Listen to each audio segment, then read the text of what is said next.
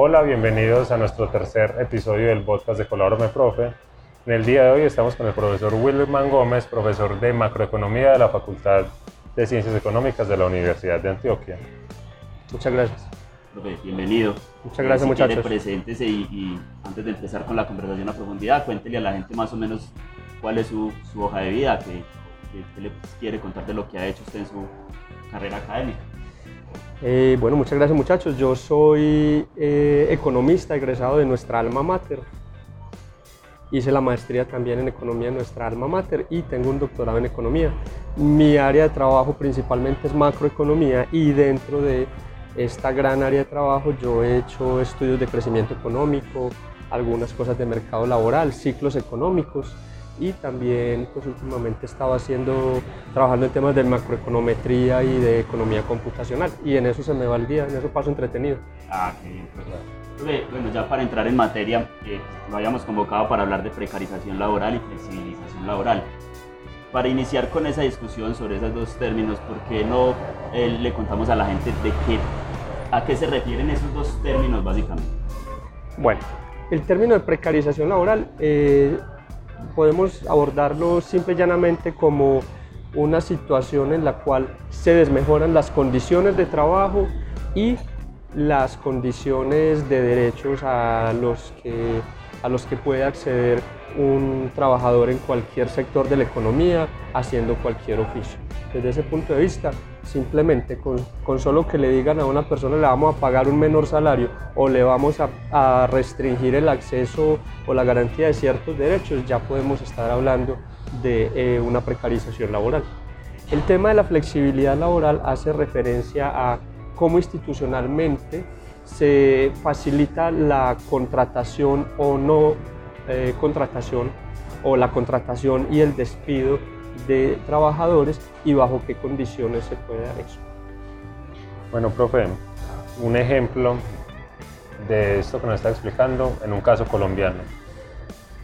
Un caso de precarización laboral, por ejemplo. Sí, sí y de flexibilización también. Que, que pues, para bien y para mal, digamos que la flexibilización, porque como veníamos hablando antes, tiene formas de, el, de interpretarse. El, sí, el mercado laboral es uno de los mercados más complejos para, para estudiar en economía. Y es muy complejo porque es un mercado que está muy segmentado, que tendrá características diferenciales dependiendo del sector productivo, dependiendo del sector de población y del, y del tipo de trabajadores. Podemos estar hablando de trabajadores calificados, no calificados, eh, podemos estar hablando de que en la economía hay diferentes tipos de oficios, diferentes sectores productivos y eso naturalmente marca las condiciones laborales para unos y las condiciones bajo las cuales se contrata personal para otros. Profe, por, eh, eso, por eso yo les, les digo, es un, es un mercado bastante complejo y el tema de la precarización va a depender de el punto de vista de la persona, del empleado o incluso del desempleado. Para unos ciertas medidas pueden generar precarización en su trabajo, pero si para otros estas medidas eh, generan la posibilidad de que, se, de que acceda a un empleo, entonces ¿dónde está lo precario para esta persona que, puso, que pudo acceder a un empleo dado que ocurrieron ciertos cambios y ciertas reformas? Profe, y con el ejemplo de la población venezolana que está llegando a Colombia y está siendo contratada con unos estándares más bajos. Pues ahí tenemos un tema complicado eh, que, nos está, que nos está metiendo, metiendo otro problema ahí de ladito, de soslayo, como se dice, y es el tema de la xenofobia. ¿sí? Eh, no es que los venezolanos vengan aquí a robarle el trabajo a nadie, como tampoco es que, por ejemplo, los colombianos vayan a robarle el trabajo a nadie a Estados Unidos o a, o a Europa Occidental o a cualquier otro país desarrollado donde se van. El tema es muy simple y obedece a una, a una, a una dinámica del mercado de trabajo y a una lógica de disminución de costos tras la, tras la cual van cualquier cantidad de, de empresarios y de agentes económicos completamente racionales. Y es que si puedes contratar un trabajador que te resulte más barato y en condiciones más flexibles o menos costosas, pues lo contratas. Así funciona el mundo y así funcionan los mercados. Entonces hay un tema ahí de reemplazamiento de trabajo de unos trabajadores que la mayor parte de las veces tendrán que ser contratados bajo toda la institucionalidad, lo que conocemos como mercado formal, que puede hacer más costoso ese trabajo, que puede generar ciertas obligaciones y ciertas restricciones en términos de los cumplimientos de ley, lo cual no necesariamente va a pasar cuando contratas personas que de alguna manera están en unas condiciones menos favorables o que están incluso en condiciones de ilegalidad. Eh, una pregunta que me surgió leyendo algunos de los documentos de la Organización Internacional del Trabajo sobre este tema es que eh, ellos, digamos, lo asocian eh, mucho a lo que ha pasado con la economía global en los últimos 40 años, ¿cierto? Y, quisiéramos saber qué tan cierto hay de eso, cómo la, cómo la globalización económica de, lo que ha pasado con la economía global en estos últimos 40 años se relaciona con eso y, hasta dónde es, cierto, sería cierto afirmar eso. es completamente cierto que hay una relación. La globalización, si queremos verlo también de una manera un poco más simplista, corresponde solamente a una mm, apertura completa de todos los mercados, de todas las economías, a las relaciones comerciales y financieras con la mayor cantidad de países posible no solamente con los más cercanos en la región, sino con países del, mismo, del mismo hemisferio o de otro continente.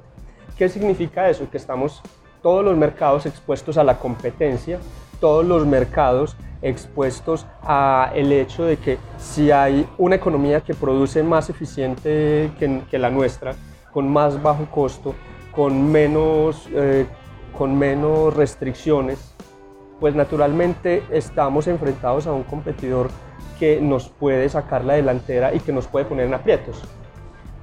Desde ese punto de vista, cualquier alternativa, cualquier posibilidad de reducir costos, de hacer los procesos de contratación más eficientes, menos costosos, menos largos, etcétera, sería deseable por parte de aquellas economías que estén saliendo, saliendo en desmejora con respecto a esos competidores que son, que son más eficientes. Ejemplo, usted puede conseguir unos tenis súper fantásticos y usted le mira la marquilla aquí dice Made in Vietnam o Made in cualquier otro país, ¿sí? Y usted puede ignorar completamente el hecho de que estos zapatos súper fantásticos hechos en ese país son hechos por mano de obra infantil o por mano de obra muy barata que gana muchísimo, muchísimo menos de lo que podría ganar incluso en nuestro país o en cualquier, o en cualquier otro país del hemisferio o, o de Europa. Ese tipo de cosas ocurren. Por eso muchos empresarios, por ejemplo, le salen al paso al tema de cómo vamos a firmar tratados de libre comercio con un país por ejemplo, que tiene sus sectores productivos altamente subsidiados o que, tiene, mm, o que tienen relaciones laborales, eh, como lo decían ustedes, absolutamente precarias. Pero a la gente no le importa eso, a la gente lo que le importa es que se compra unos tenis súper fantásticos, súper baratos, los luce, los usa, la pasa bien con sus tenisazos, pero no le importa absolutamente nada, no le importa nada que esos zapatos súper fantásticos, que esos tenis súper bacanos estén producidos con mano de obra infantil o con mano de obra de adultos muy bajamente remuneradas en condiciones casi de esclavismo en cualquier otro país de esos. Entonces también hay un tema importante ahí que es la, la, ética del consumo, la ética del consumidor, de lo cual no estamos hablando necesariamente en este, en este, en este conversatorio. Sí, es cierto. Eh, bueno, pero hablando ya de ética, quiero conectar primero una pregunta. ¿Por qué se está hablando tanto de precarización laboral si es una cosa tan subjetiva? Como venimos hablando, es como que me dan unas condiciones del principio, me las cambian, pero es muy específico de cada trabajo. Pero entonces, ¿por qué se habla tanto? ¿Y dónde está el componente ético ahí de las empresas para disminuir la calidad del trabajo de su fuerza laboral? De nuevo es un, es un, tema polémico porque dependiendo otra vez del grupo de población, del grupo laboral en el que estés o si sos empresario o no, va a haber un tema de precarización laboral. En el fondo, en el fondo para, para algunos se transfiere el tema de lo que conocemos como precarización laboral, se puede traducir en simple y llanamente una reducción de costos. La estructura de costos de los procesos productivos, por tanto, es menor, al menos por por la parte que tiene que ver con costos laborales. Para otros es precario por el hecho de que reciben un menor salario, de que están en condiciones de, en condiciones de trabajo que son completamente inseguras, que adicionalmente no están pudiendo acceder al sistema, a los sistemas de seguridad social, valga decir pensiones y salud. ¿De acuerdo? Entonces, desde ese punto, desde ese punto de vista, si lo miramos diferencialmente de, de, varios puntos de vista, la cosa va a tener va a tener complicaciones. ¿Por qué? Porque de nuevo, si eso afecta a muchas personas que antes tenían unas condiciones laborales bastante cómodas, por así decirlo, y de un momento a otro ven eso cambiado, eso genera pérdidas de bienestar vía reducción de salarios, pérdidas de bienestar vía reducción de condiciones laborales y a largo plazo generará la posibilidad eh, de que no puedan seguir accediendo a los sistemas de, seguridad social. Pero pensemos, por ejemplo, en muchas personas que antes no tenían ninguna una forma eh, de ganarse la vida que puedan acceder a esos empleos que consideramos como precarios.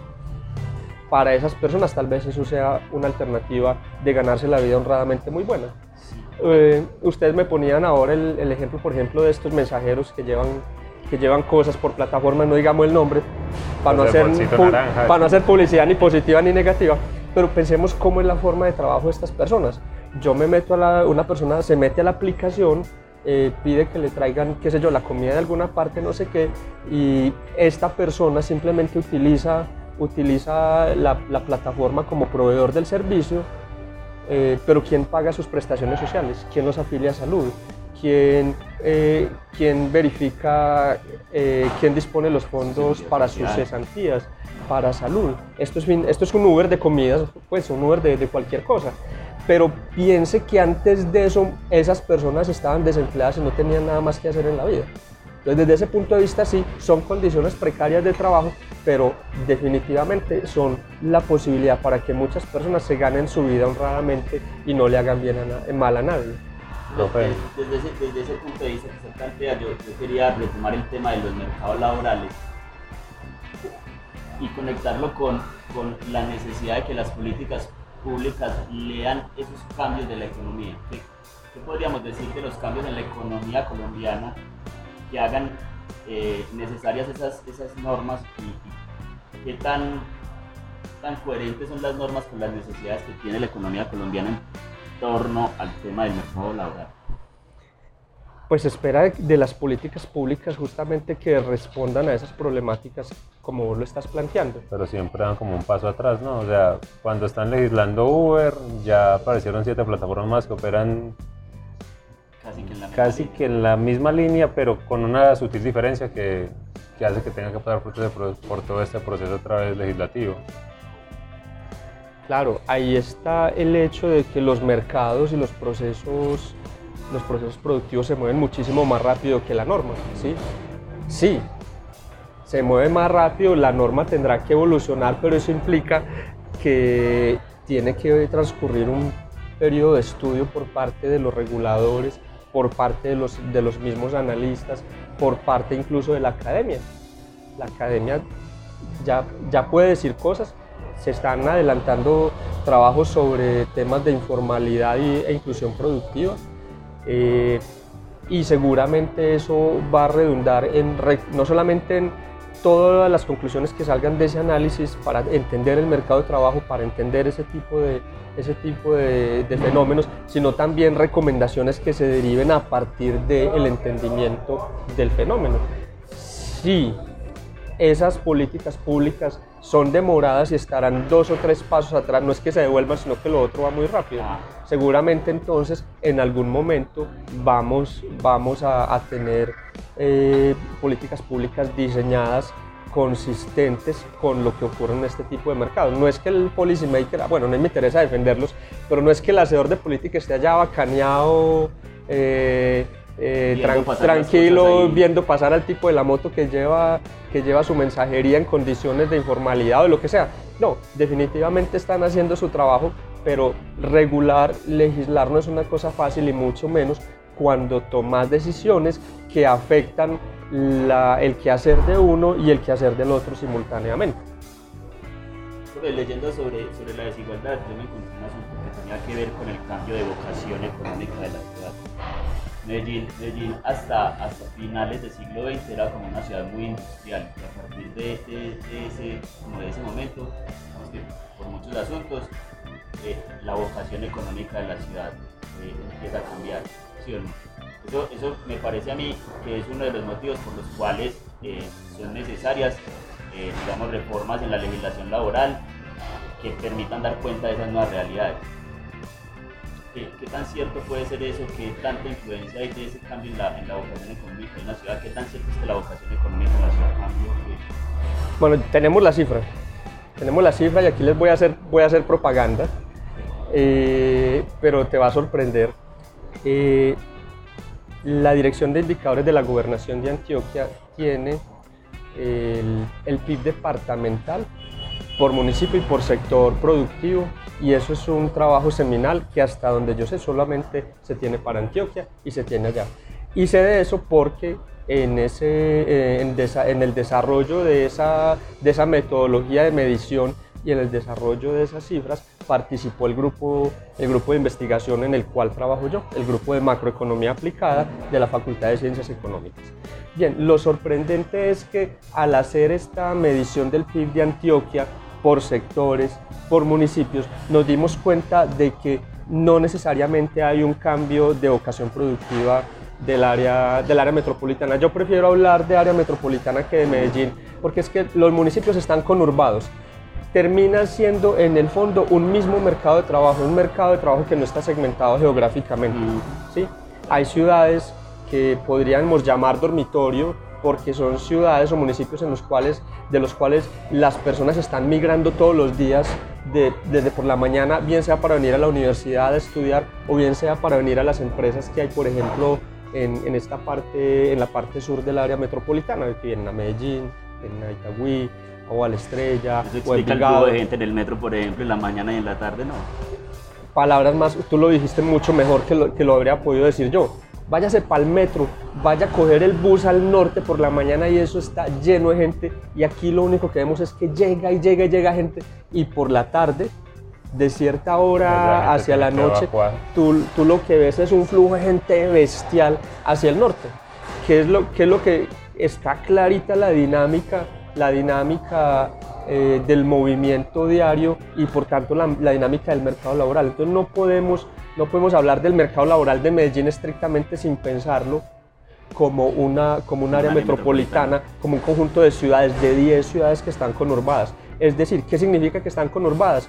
Que están tan pegaditas la una de la otra que vos no sabes exactamente cuándo pasas de Medellín a Envigado o cuándo pasas de Medellín a Bello. Así de simple la cosa. Por tanto, entonces los mercados de bienes y servicios están absolutamente, están absolutamente comunicados no hay cómo diferenciarlos o no hay cómo separarlos.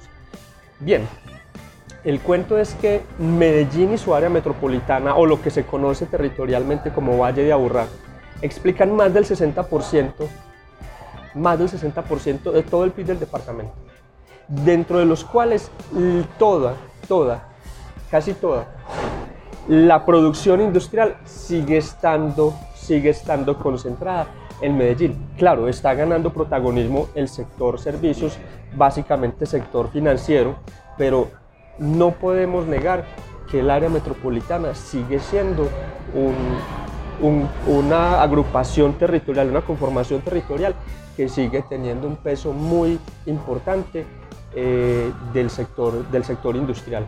Desde ese punto de vista, está jalando mucha mano de obra.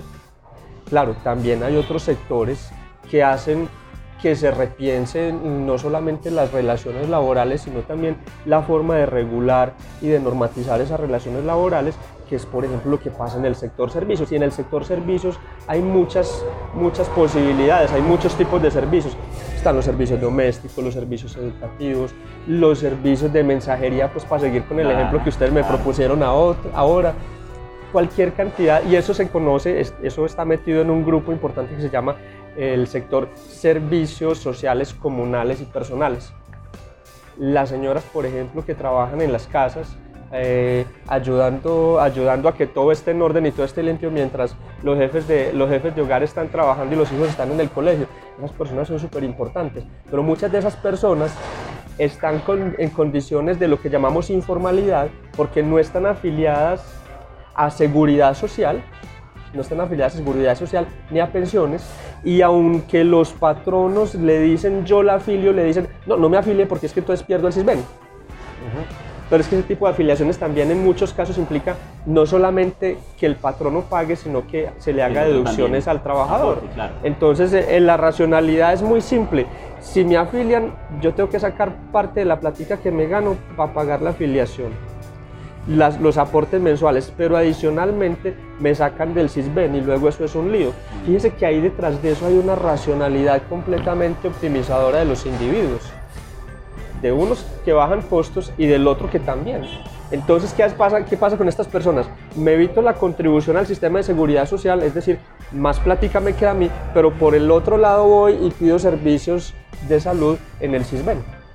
es, una ética, es una ética, una actitud completamente racional. Detrás de eso está el homo económico en todo su esplendor. Profe, ya que venimos hablando tanto de servicios, relaciones laborales y sistemas pensionales, yo he experimentado desde que me gradué las condiciones laborales tanto como prestador de servicios como eh, profesional contratado. En muchas ocasiones que trabajé como prestador de servicios son las mismas condiciones, son las mismas exigencias sí. que si me tuvieran ahí tiempo completo garantizándome todas las condiciones. Yo sé que ese tipo de contratación funciona para ciertos trabajos, pero ¿por qué se propagó tanto? ¿Y por qué se relaciona tanto precarización laboral con estos contratos de prestación de servicios? Ahí es donde yo voy con, con varios de los ejemplos que, que, que, que, discutíamos ahora. Detrás de, detrás de ese tipo de contratación está la búsqueda de tener, de tener una gran flexibilización en la contratación y despido de personas. El hecho de que a una persona lo contraten por medio de una empresa intermediadora laboral facilita el hecho de que usted como empresa no se encarte con este trabajador. Se le acabó el contrato y chao. Y no se le acabó el contrato con usted, se le acabó el contrato con la empresa de intermediación laboral con el que, con el que él contrató. ¿De acuerdo? Entonces ahí hay la posibilidad no necesariamente de que la empresa baje muchos costos, porque pueden ser los mismos, porque en el fondo le está pagando a una empresa de intermediación laboral para que le administre un trabajador o un conjunto de trabajadores. Piense que no puede ser uno, pueden ser 200. Son 200 personas que se tienen que entender es con el otro, eh, con el otro al que yo le estoy pagando para que me los, me los atienda, pero que vienen y producen aquí en mi empresa. Se le dice que es una forma de precarización laboral porque cuando se compara, cuando se compara, por ejemplo, los salarios, los ingresos salariales y las prebendas y derechos de los que son contratados por la intermediación laboral son bastante diferentes o inferiores a los que estarían contratados de planta con esta empresa, los que en teoría obedecen a las, eh, los objetivos misionales de la empresa. De, de, eso se habla, de, eh, de, eso se habla cuando se habla, por ejemplo, en ese contexto de precarización laboral. Pero de nuevo, dígame si no es muy benéfico para muchas personas que sean contratadas de esa manera, si de otra manera no podrían acceder a un empleo eh, para ganarse la vida honradamente. Dependiendo cómo lo miremos, vamos a tener que hacer el juicio. De, la, si, si, eso es una, si ese medio que para muchos es una forma precaria de contratación o alguno lo llamará abusiva, etcétera, Mm, si es la única forma para que ciertas personas puedan acceder a un empleo, ¿por qué no podemos pensar que eso es beneficioso para alguien? ¿Para quiénes? Para los que están recibiendo ese empleo. Ahora pensemos en otro ejemplo que yo les daba. Los amigos médicos, los amigos médicos que tienen unos trabajos que sirven, que sirven clínicas, que sirven, que sirven hospitales, pero que están siendo contratados por unas, eh, unas empresas que se llaman eh, empresas de trabajo asociado, cooperativas de trabajo asociado. El dinero que pagan estos hospitales y clínicas va a estas cooperativas de trabajo asociado y ellas le pagan a estos, a estos médicos. Para muchos y no solamente para estos amigos médicos, sino por ejemplo para algunos investigadores o para profesores o para muchos otros profesionales, el trabajo sigue siendo glamuroso. Es decir, muchos seguirán teniendo, teniendo sus oficinas en, un, en unas empresas que tienen un tapete así de grueso, lucirán su traje y su corbata, tendrán eh, su, el superescritorio, el supercomputador, la hora de tomar café en un edificio súper fantástico, súper wow. Y eso no tiene nada de precario. Fíjese que si lo miramos así, ahí no hay nada de precario. Otra cosa es que le digan, ah, entonces tú por estar en un, por estar contratado, eh, para, por estar trabajando para nosotros, siendo contratado por una empresa de intermediación laboral, ahora no vas a poder trabajar en el décimo piso, sino que te vamos a mandar para el sótano junto al depósito de basuras. Ahí hay un problema de precarización en las condiciones objetivas del trabajo.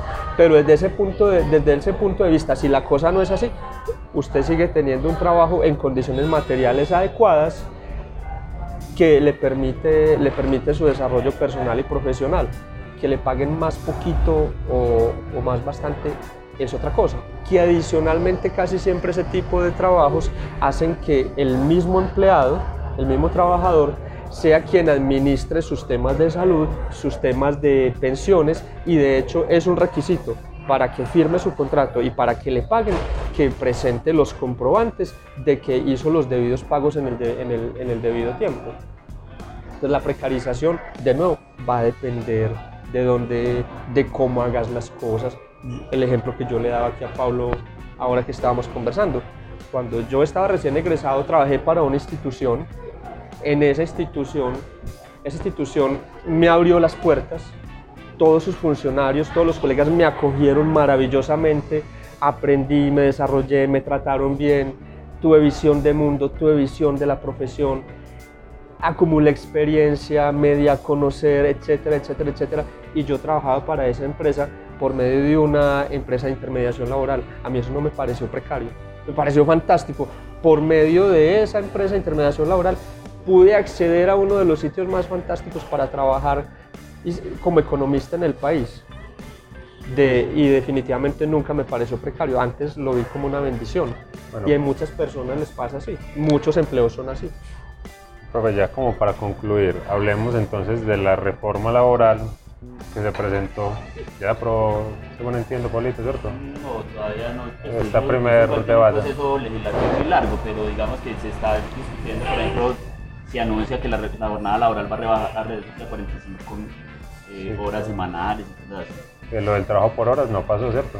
Eso, ese artículo lo retiraron. Entonces es una de las cosas que retiraron de, ¿Qué opina el profesor de trabajar por horas? No, pues es que hay mucha gente que trabaja por horas. Mucha gente que trabaja por horas. Los profesores universitarios que trabajan como, como catedráticos son el mejor ejemplo de personas altamente calificadas con un alto perfil educativo que trabajan por horas. ¿Cuál es el, cuál es el tema de trabajar, de que, de que se trabaje o no por horas?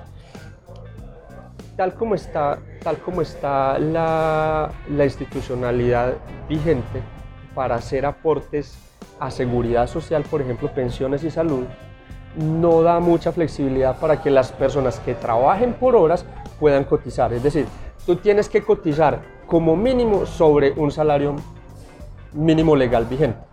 Luego, si trabajas por horas y quieres acceder al sistema de seguridad social, pues tienes que cotizar proporcionalmente sobre un salario mínimo mensual legal vigente y no sobre lo que te ganas por horas. Luego entonces hay una barrera institucionalidad a que las personas que una barrera institucional a que las personas que trabajan por horas puedan acceder a esos sistemas de seguridad social y de alguna manera ir haciendo su fondito de retiro o de alguna manera acceder a servicios de salud, al sistema contributivo de salud. ¿Por qué? Pues porque claro, si tienen que cotizar sobre un salario mínimo mensual legal vigente, es posible que lo que tengan que pagar sobrepase incluso lo que ganen por horas. Luego, el tema no es trabajar o no por horas, la gente trabaja por horas. Los universitarios que trabajan a mediodía en los restaurantes de meseros o el fin de semana en meseros, los estudiantes universitarios que tienen un trabajo de fin de semana para pagarse la universidad como nos tocó a muchos. ¿Sí? esas personas, ese, tipo de trabajadores posiblemente no puedan acceder al sistema de seguridad social, pues porque como trabajan por horas. Ahora, otra cosa es que estando vigente la, la, la legislación para que usted pueda cotizar si trabaja por horas, el empleador le diga, ah, es que como ya se puede cotizar por horas, te voy a contratar por horas. Hay un tema de precarización, posiblemente, porque si antes te contrataban por 8 horas, ahora te van a decir, ah, como ahora ya se puede cotizar por horas, te voy a contratar nomás por 3, chao, mira qué haces con las otras 5 horas de tu día, de tu día laboral, pero eso sería un escenario ese sería un escenario eh, aquí, como quien dice, pensando mal, ah, pensando nefastamente de lo que podría, de lo que, de lo que podría darse. Pero es que Colombia, Colombia nos ha acostumbrado a tener Pero es un caso. Pero mire, mire, mire que hay muchos países donde muchas personas trabajan por horas y pueden conseguir dos, tres trabajos en los cuales hacen una jornada de algunas horas en el día, otra jornada de algunas horas en el día y con eso, y con eso tienen un flujo de ingresos que les permite vivir decentemente, por ejemplo, que les permite estar aportando a los sistemas, a los sistemas de salud y de pensiones, ¿sí? Más aún, hay muchas personas que no necesitan trabajar toda una jornada de trabajo, hay personas que necesitarán trabajar medio tiempo, hay personas que necesitarán trabajar algunas horas al día. Pensemos de nuevo el ejemplo de los estudiantes universitarios, que por ahí pasamos la mayoría trabajar algunas horas al día, trabajar medio tiempo para financiarnos la universidad, que las fotocopias o que el pasaje o que me voy a comprar el librito y ese tipo de, ese tipo de realidades son permanentes y las hemos vivido la mayoría de nuevo. Eh, no sé si podríamos dar entonces como conclusión que flexibilidad laboral es, aquel, es aquella, digamos, normatividad que permite eh, regular condiciones de trabajo desde lo legal. Y precarización es, digamos, eh, cambiar para mal las condiciones, iniciales de, trabajo. de las personas ya dentro de su oficio como tal. Sí, la precarización laboral hace exactamente referencia a que me cambien unas condiciones de trabajo que me generen caídas en mi bienestar. La flexibilidad o la, o la flexibilidad o inflexibilidad laboral tendrá que ver de nuevo con qué tan fácil y qué tan costoso es contratar o despedir trabajadores. No, hemos, no se nos quedó, se nos quedó por, por hablar el tema de la jornada laboral, que es un tema bastante polémico y sobre el cual se está diciendo también bastantes cosas. Reducir la jornada laboral puede ser una espada de doble filo. ¿En qué sentido? Por un lado, va a generar obviamente bastante bienestar sobre los empleados, sobre los trabajadores, se prevé que eso genere bastantes ganancias de productividad para las empresas, pero hay otro tema importante ahí y es que si la reducción de la jornada laboral es muy drástica, los, em, los trabajadores, los empleados van a tener una, un menor margen de acción para el establecimiento y el mantenimiento de redes colaborativas y de redes de colegaje, bien sea con empleados de su misma empresa o con colegas empleados de otras empresas y otras instituciones. Pensemos en el caso prototípico de los almuerzos de trabajo.